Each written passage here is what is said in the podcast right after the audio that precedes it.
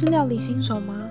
还是你其实很会煮饭，但每天总是只有你一个人在家下厨，很孤单、很无聊呢？那你来对地方了。你现在收听的节目是《花来供，你来煮》。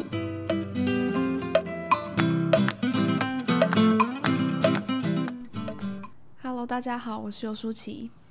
我呢，身为一个从小在父母尽心呵护下的小孩。几乎是到了成年都还没有下厨的经验。每天晚上我一回家，我只要好好的躺在我的床上等待，七点钟一到，马上就有满桌的好菜在等着我。这样的日子就一直持续到了我大学。因为当时大学呢离我家有一段距离，所以我要求我爸妈让我到学校的附近租房子，并开始了我的外宿生活。当时的我。原本以为这将会是一个我可以好好训练一番自己厨艺的机会，所以兴冲冲的就买了一个快煮锅、一个电磁炉，就摆在我的宿舍里面。结果呢，因为我的宿舍没有抽油烟机，加上我们的窗户几乎是打不太开的，平常就只能勉强开一个小小的缝，通风超级差，所以我们光是煮个泡面，那个味道就要好几个小时才有办法散去。就更不要说是煮什么其他的料理了。那不知道有没有人跟我一样是那一种装备组的人，凡事都会想要买好最齐全的器具，才有动力开始做事。那我每天就是看着我那可怜的两个锅子，酱料区也只有一盒盐跟一小瓶酱油，哇，真的是完全让我提不起煮饭的兴致。果然，不到三个月。我就把这些器具全部尘封在我的柜子里面，一放就是三年的时间。我相信很多外宿族应该有跟我一样的困扰吧。那大学毕业之后，我在因缘机会之下来到了共主生活实验室工作。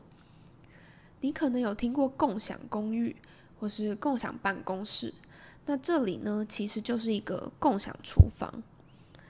如果你是家里没有厨房，或是家里厨具不齐全，或是你的爸妈不让你煮饭等等的，都没关系。这里呢，提供了你充足的烹饪空间，一系列的锅碗瓢盆，你想得到的全部都应有尽有。这大大满足了我对完美厨房的想象。其实会来到这里煮饭的人，可以说是什么样的人都有。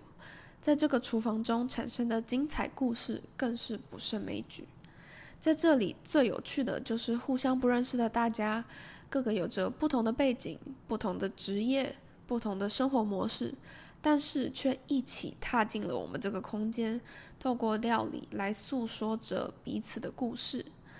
所以在这个节目中，我想要把共煮生活实验室那种用料理交朋友的精神带到这个 podcast 里面。让我们即使不用面对面，也能在虚拟的声音厨房之中，跟你聊聊有关于料理的大小事。另外，我也会在每一集提供大家一个料理的小知识或是小秘诀。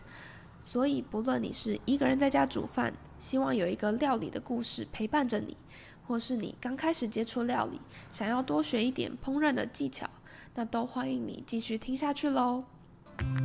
今天节目就到这里结束了。如果你喜欢我们的节目，不要忘记按下订阅，并帮我们留五颗星的评价。